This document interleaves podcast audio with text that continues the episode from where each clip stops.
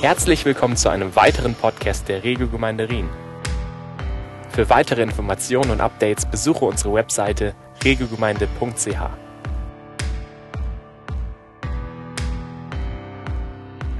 willkommen, äh, besonders auch Gästen, die da sind heute vielleicht zum allerersten Mal. Wir schätzen das sehr, wenn Menschen kommen hier, sich in diese Hallen begeben. Ist ja auch manchmal ein gewisser Schritt nötig, gewisser Mut. Möchte ich schon mal euren Mut bejubeln, dass ihr da seid. Und wir möchten, dass ihr euch wie zu Hause fühlt und äh, diesem Gott begegnen könnt, der Liebe ist. Mein Name ist Wolfram Nilles, ich bin hier Pastor äh, in der Gemeinde. Und äh, ja, ja, ja. Mein Sohn sagte immer, ja, mach doch nichts.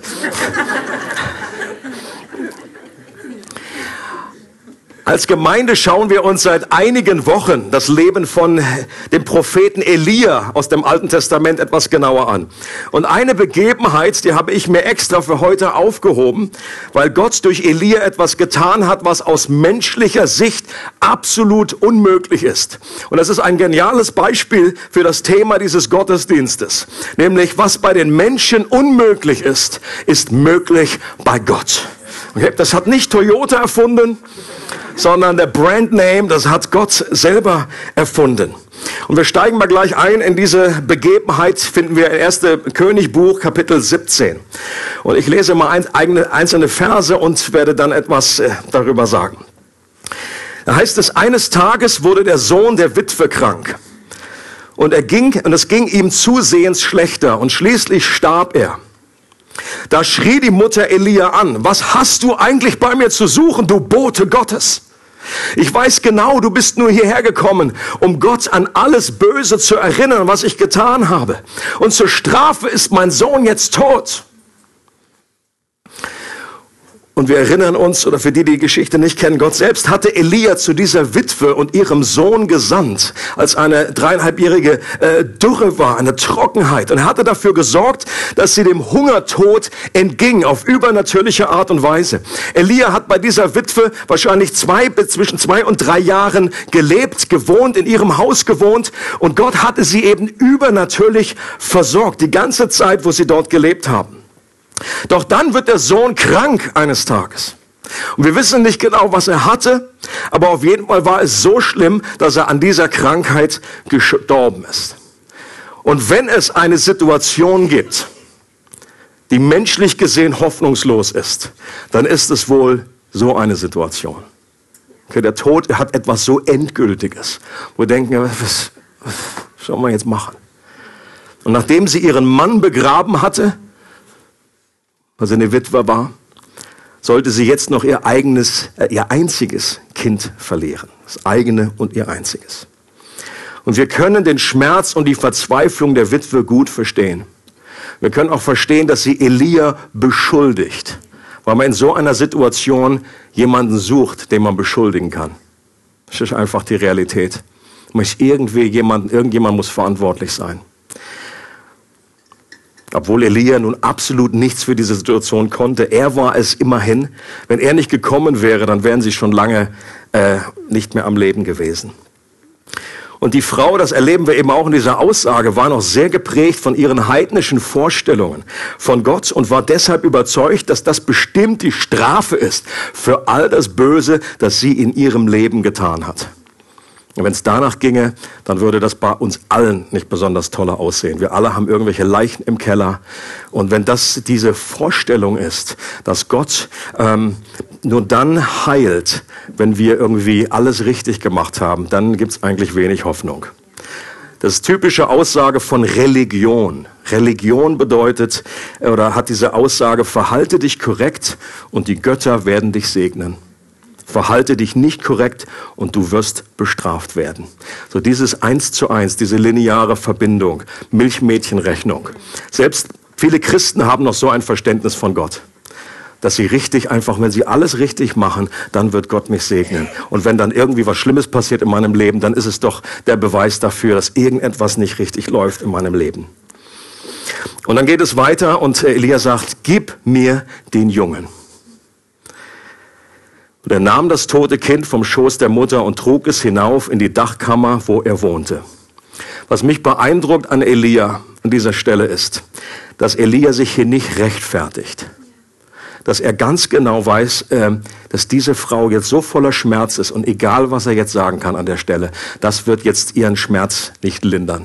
Er macht ihr keine Vorwürfe. Sagt, jetzt mal, fällt dir überhaupt ein? Ich wohne hier die ganze Zeit bei dir, mache hier ständig Ölnachschub. Bin ich gewesen, ich. Hab mir das auch nicht ausgesucht, hierher zu kommen, bei dir zu wohnen. Er hält, es gibt Situationen, da ist das Weiseste, was wir tun können, die Klappe zu halten. Es gibt im Judentum, wenn jemand gestorben ist, da gibt es diese Tradition, dass man eine Woche mit dieser Person einfach neben ihr sitzt. Das haben damals die Freunde von Hiob getan. Und das war übrigens der Höhepunkt von dem, was die Freunde getan haben. Später, als sie das Maul aufgemacht haben, wurde es schwierig. Höhepunkt war ihrer seelsorgerlichen Tätigkeit, was sie eine Woche einfach neben ihm gesessen haben und nichts gesagt haben. Da waren sie noch gute Freunde. Und dann geht es weiter. Er legte den Jungen auf sein Bett und begann zu beten. Ach Herr, mein Gott, warum tust du der Witwe, bei der ich zu Gast bin, so etwas an? Warum lässt du ihren Sohn sterben? Dann streckte er sich dreimal über das tote Kind hin. Das heißt, er legte sich auf das Kind und flehte dabei zum Herrn, interessante Art des Gebets, und er flehte dabei zum Herrn, Herr mein Gott, ich bitte dich, erwecke diesen Jungen wieder zum Leben. Elia hatte gelernt, Gott zu vertrauen und er wusste, dass er sich immer im Gebet an ihn wenden kann.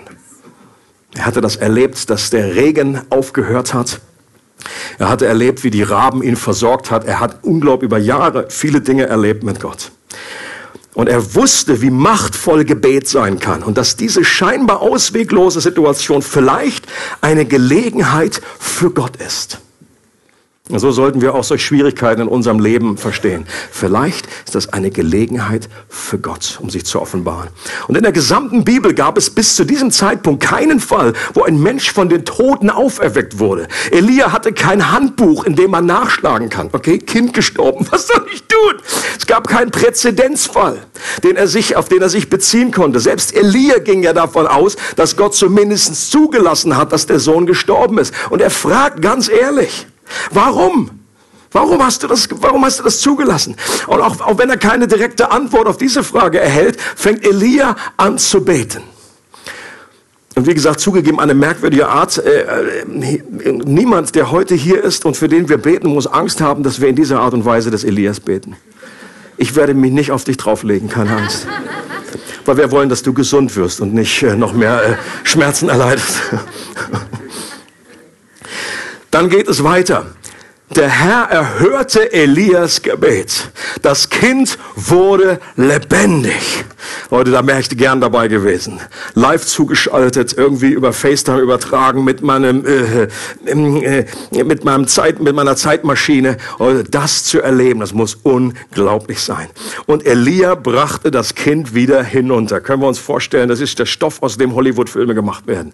Was diese Mutter, was wie ihr ausgesehen haben muss. Ich glaube, die gut, war schon wahrscheinlich kein schönes äh, Angesicht in dem Moment. Sie ist einfach auseinandergefallen. Die war vor Heulen nicht mehr zu erkennen. Und er sagte, dein, dein Sohn lebt. Dein Sohn lebt. Da antwortete die Frau Elia, jetzt bin ich ganz sicher, dass du ein Bote Gottes bist. Alles, was du im Auftrag des Herrn sagst, ist wahr. Gott hat auf eine wunderbare Art und Weise geantwortet, im wahrsten Sinne des Wortes. Was bei den Menschen unmöglich ist, das ist möglich bei was für ein Zeichen der Kraft und die Liebe Gottes, die sich hier offenbart hat. Und zwar durch eine Auferstehung. Und die Frau hat ab, ab diesem Moment an diesen Gott geglaubt, den Elia repräsentierte. Überzeugt durch eine Auferstehung. Es gibt zugegebenerweise im Alten Testament Situationen, in denen Krankheit und Tod Folge von göttlichem Gericht sind, wo einfach die Konsequenzen der Menschen, die sich abgewandt haben von Gott, wo sie einfach dies als Konsequenz nach sich gezogen haben. Aber Martin Luther hat gesagt, dieses Handeln Gottes ist sein fremdes Handeln Gottes ist ein fremdes Handeln für ihn. Ist eigentlich nicht das, was seiner wirklichen Kernnatur entspricht. Aber in dieser Situation offenbart sich Gott mit seinem Wesen, das nicht fremd ist, sondern dem Kern seiner wahren Natur entspricht. Gott selbst stellt sich schon im Alten Testament vor als der Arzt. Ich bin euer Arzt, sagt Gott. Und ein Arzt ist normalerweise für dich, dass du geheilt wirst. Ich bin noch zu keinem Arzt gegangen und sage, also, pff, du, in Ihrem Fall habe ich überhaupt gar keine Lust. Ihnen da was aufzuschreiben. Ich glaube, ich möchte einfach, dass Sie noch mehr krank sind. Ein Arzt ist normalerweise, der, der betet da auch nicht sagt, Herr, was sollen wir jetzt in diesem Fall machen? Ein Arzt ist grundsätzlich mal, da geht jeder von aus, das ist, ich bin der Herr, der dich heilt, heißt es im zweiten Mosebuch.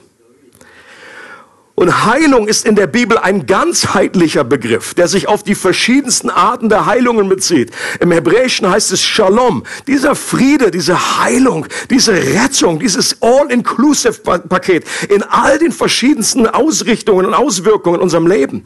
Die wichtigste Heilung, die ein Mensch erleben kann, ist die, wenn seine Beziehung zu Gott wiederhergestellt, seine Verkrümmung in sich selbst, so hat Martin Luther das ausgedrückt. Ein Mensch ist in sich selbst verkrümmt und wir sind gefangen in unserer Ich-Sucht und wir können Gott gar nicht sehen. Und diese Heilung ist die wichtigste, die zentralste in unserem Leben, die jemals passieren kann. Wenn jemand hier ist heute und dieser Frage mehr, mehr nachgehen möchte und sagen, okay, ich möchte, ich möchte das erleben, ich möchte mich da etwas vertiefen. Ich habe einige Heftchen mitgebracht hier, äh, habe ich neulich erst entdeckt bei der christlichen Buchhandlung, sind 36 Argumente für Gott. Sehr gut geschrieben, knackig, äh, gut äh, verständlich. Das kannst du dir gerne mitnehmen. Ist ein Geschenk.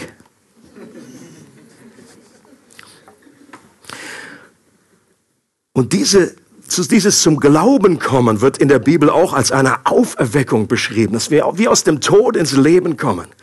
Gott will aber auch zerbrochene Beziehungen untereinander heilen. Auch eine wichtige Form der Heilung, wo in erster Linie durch Vergebung Dinge bewirkt werden, die Wunder wirken können. Gott will zum Beispiel auch zerbrochene Ehen wiederherstellen. Wir werden gleich im Anschluss noch ein Beispiel davon hören. Gott kann auch zerbrochene Herzen, unsere inneren Verletzungen heilen, wo Minderwertigkeit in unserem Leben ist. Zum Beispiel, er kann Menschen von Abhängigkeiten und Süchten befreien, die letztendlich zurückzuführen sind auf eine Anbetungsstörung. Da, wo wir uns um Dinge kreisen, wo wir gefangen sind in irgendwelchen Dingen, äh, die zu unserem Gott geworden sind. Das ist eine Anbetungsstörung. Und er möchte uns von allen möglichen körperlichen Gebrechen und Schmerzen heilen.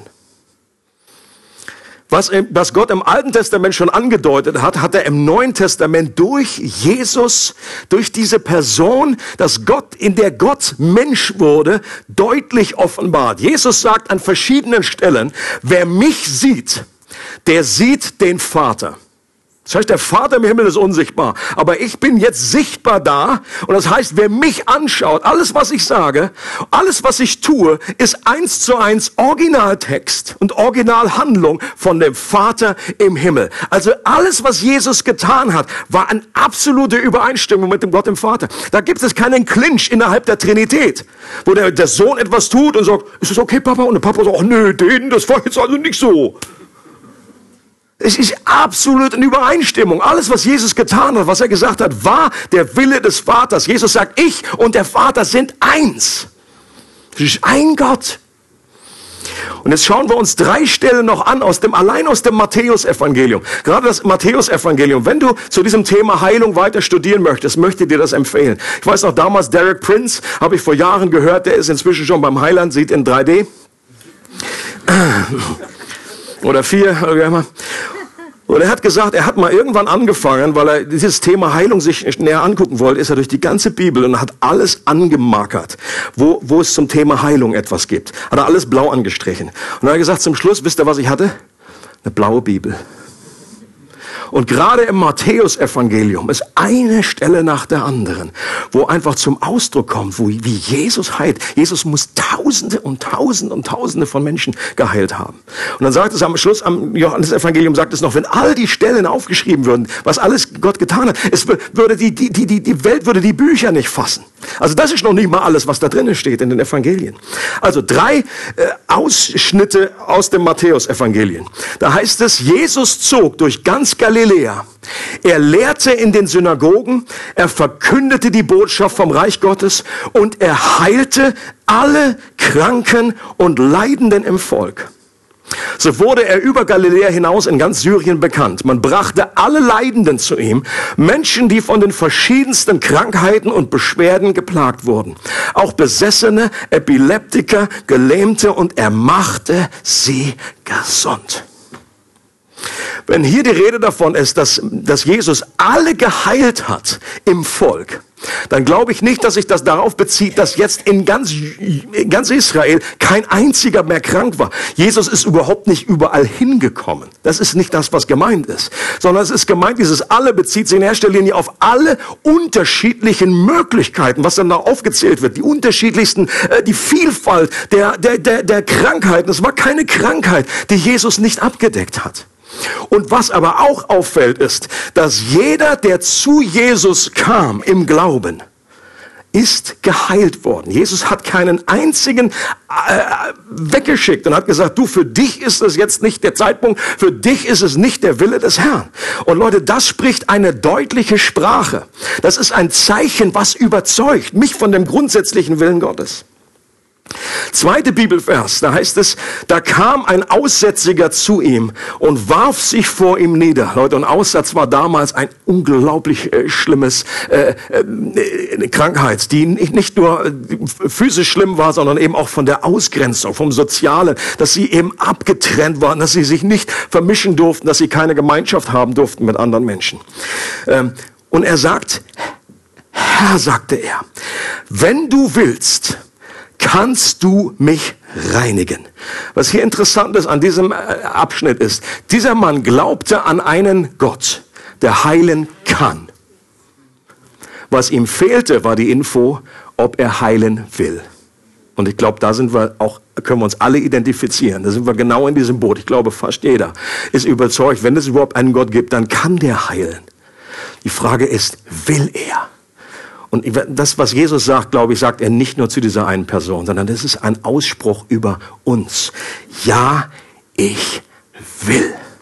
Ich glaube, dieses Ich will möchte ich uns gerne zusprechen. Dass es Gottes grundsätzlicher Wunsch ist, dass Heilung geschieht. Ich glaube, so sind wir auch angelegt, so ist unser Körper gebaut. Er hat selbst heilende Kräfte. Gibt ein Immunsystem.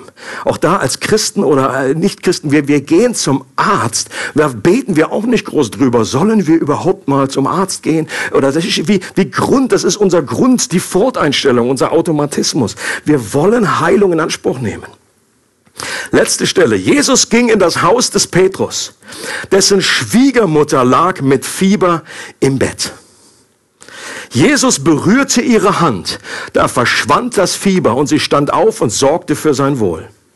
Als es Abend geworden war, brachte man viele Besessene zu Jesus. Warum abends? Weiß es jemand? Weil da der Sabbat vorbei war, dann durfte man wieder heilen. Okay. Er trieb die Geister durch sein Wort aus und heilte alle Kranken. So erfüllte sich, was durch den Propheten Jesaja vorausgesagt worden war. Er selbst hat unsere Leiden auf sich genommen. Er hat unsere Krankheiten getragen.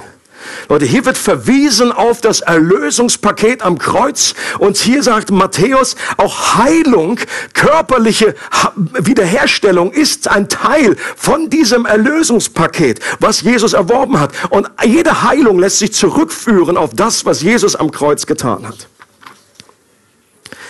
Dann sagen ja manche, ja gut, aber das ist Jesus, aber wir sind nicht Jesus. Ja, haben wir auch schon gemerkt. Und ich glaube auch, dass Jesus eine besondere hohe Trefferquote hatte. Er hatte den Geist ohne Maß, heißt es. Ich habe den Geist mit Maß. Und andere haben nur zwischendurch ein Maß. Aber Jesus hat auch uns die Autorität gegeben und einen Auftrag. Er hat sie seinen zwölf Jüngern weitergegeben, er hat sie 70 Jüngern weitergegeben und zum Schluss seines geht, er, geht hin in alle Welt und verkündigt. Und wenn ihr, da, wo ihr dieses Evangelium verkündet, da betet für Menschen und dann habe ich euch Autorität gegeben, um Menschen die Hände aufzulegen. Wir können, selber können keinen Menschen heilen. Es ist Gott, der heilt. Aber er hat sich entschlossen, durch andere Menschen zu heilen. Und das ist das, äh, wonach unser Herz verlangt. Und wir erleben nicht dieselbe Trefferquote, die Jesus erlebt hat. Es ist äh, real, realistisch, es werden nicht alle Menschen geheilt, für die wir beten. Vielleicht werde ich heute zum, äh, überrascht zum Positiven und ich würde mich sehr darüber freuen. Aber es, das ist eigentlich normal, das, was, was, was wir erleben. Äh, ein Zitat hat mir, hilft mir immer wieder von Carsten Schmelzer. Der sagt, es gibt viele Gründe, warum ein Gebet nicht erhört oder ein Kranker nicht geheilt wird. Einer ist, dass die Welt immer noch eine gefallene Schöpfung ist, deren Erlösung noch aussteht. Das nimmt uns viel Druck. In vielen Fällen ist es einfach ein Geheimnis, warum jemand nicht geheilt wird. Auch wenn wir alles tun, was wir können, kann es vorkommen, dass es nicht klappt. Dann muss man keinen Verantwortlichen suchen, dem man die Schuld in die Schuhe schieben kann. Hier ist einfach nicht der Himmel. Okay? Und ich glaube, wenn man Heilung richtig verstehen und einordnen will, muss man das Reich Gottes richtig verstehen. Dass dieses, diese Herrschaft Gottes schon gekommen ist in Christus und sie breitet sich aus, sie breitet sich aus. Jedes Mal, wenn jemand geheilt wird, breitet sich diese Reich Gottes aus. Aber wir sind immer noch in der Spannung, dass das Reich Gottes schon da ist, aber noch nicht in Perfektion da ist. Dass der Tod noch nicht abgeräumt ist, das ist der letzte Feind, der unter Jesu Füße gelegt wird. Aber dass nicht alle geheilt werden, ist kein Grund, nicht für Heilung zu beten und sich über das zu freuen, was Gott tut. Wir können uns auf das halb volle Glas äh, äh, konzentrieren äh, und nicht nach meiner deutschen Neigung das halb leere Glas sehen. Okay, sagen, wenn ich alle geheilt werden, dann bete ich überhaupt nicht. Ja, das ist ein bisschen Banane. Und auch wenn wir nicht alles verstehen, wir wagen uns bewusst an dieses Thema heran, als, auch als Gemeinde, weil wir glauben, dass Gott mutige Schritte segnet, auch wenn wir da selbst noch ziemlich am Anfang stehen und äh, das auch ganz ehrlich so sagen wollen. Heilung ist auch oft ein Prozess, der nicht nur in einem Augenblick passiert, sondern auch über einen längeren Zeitraum passieren kann, habe ich selber auch schon erlebt. Wenn du heute keine Veränderung erlebst, dann kann Gott trotzdem einen Prozess in Gang gesetzt haben oder er heilt dich später. Und das heißt auch nicht, wenn einmal für dich gebetet würde, dass dann fertig ist, sondern du kannst weiter beten. Jesus sagt immer wieder, betet immer wieder erneut, klopft so lange an, bis dir aufgetan wird. Suche so lange, bis du findest. Bittet immer wieder und es wird euch gegeben. Was wir tun können, wie in der Geschichte von Elia, dass wir unsere Not unsere hoffnungslose Situation, was auch immer es sein mag, was menschlich unmöglich ist, an Gott übergeben, wie die Witwe das Kind an Elia übergeben hat. Okay? Egal mit welcher Not du heute hier bist. Ich möchte dich dazu einladen, dass du nachher im Gebet dieses Kind an Gott übergibst. Egal, was da tot ist, was hoffnungslos ist. Egal, wo, wo Träume geplatzt sind, wo Dinge sind, wo chronische Krankheit, chronische Schmerz, dass du das vertrauensvoll in Gottes Hände legst. Und die Bibel sagt ausdrücklich, dass der Gott, an den sich Elia im Gebet gewandt hat, sich nicht verändert hat. Und dass auch uns derselbe Zugang im Gebet zur Verfügung steht. Was bei den Menschen unmöglich ist, ist möglich bei Gott. Und wir garantieren keine Heilung. Wir können aber etwas garantieren, dass Gott dich liebt. Amen. Egal, ob du heute geheilt wirst oder vielleicht erst später oder vielleicht erst in der Ewigkeit. Gott ist gut und er ist für dich und es gibt niemanden, der eine größere Liebe hat für dich. Der Tod und die Auferweckung des einzigen Sohnes der Witwe ist ein Sinnbild für den Tod und die Auferweckung von Jesus, dem einzigen Sohn des Vaters. Vielleicht in dieser komischen Gebetsform, dass sich Elia ausgestreckt hat, liegt vielleicht auch ein Hinweis auf die Kreuzigung selbst. Jesus sagt zu Johannes, äh, äh, Quatsch, er sagt zu Petrus, du wirst eines Tages deine Hände ausstrecken Und jemand wird sie binden und er hat, damit spielt er auf seine Kreuzigung an. Und ich glaube, dieses Ausstrecken, wie auch Jesus sich ausgestreckt hat am Kreuz, glaube, ist genau dieses Sinnbild, dass sich Gott in der, in der Person von Jesus auf uns drauflegt. Was, was wir machen, ist, wenn wir unser Kind schützen wollen, dann legen wir uns da drüber, wenn irgendwie ein Feuerinferno ist oder irgendwelche Dinge beim Erdbeben fallen da drauf und wir schützen äh, die Person, die wir lieben. Und ich glaube, dass Gott sich so in der Form von Jesus durch seine Kreuzigung dadurch, dass die Schuld weggenommen wurde von uns, dass dort Heilung passierte am Kreuz, über uns gestreckt hat, über uns gelegt hat, damit wir wieder Leben haben. Das ist das Bild, was dahinter steckt. Und ich glaube, auch diese Auferstehung hat bereits Millionen von Menschen davon überzeugt, dass Gott der einzig wahre Gott ist. So wie die Witwe damals gesagt hat, jetzt glaube ich, dass du wirklich von Gott gekommen bist. Und das wollen wir auch heute erleben, diese Erwartung haben, dass Gott sich dir offenbart, wenn du ihn noch nicht kennst, dass er dir neue Hoffnung schenkst, schenkt, wo Hoffnungslosigkeit ist, dass er dich anrührt, dass sich deine, deine Liebe dir zeigt und dass er auch eingreift und heilt. Für weitere Informationen und Updates besuche unsere Webseite regelgemeinde.ch.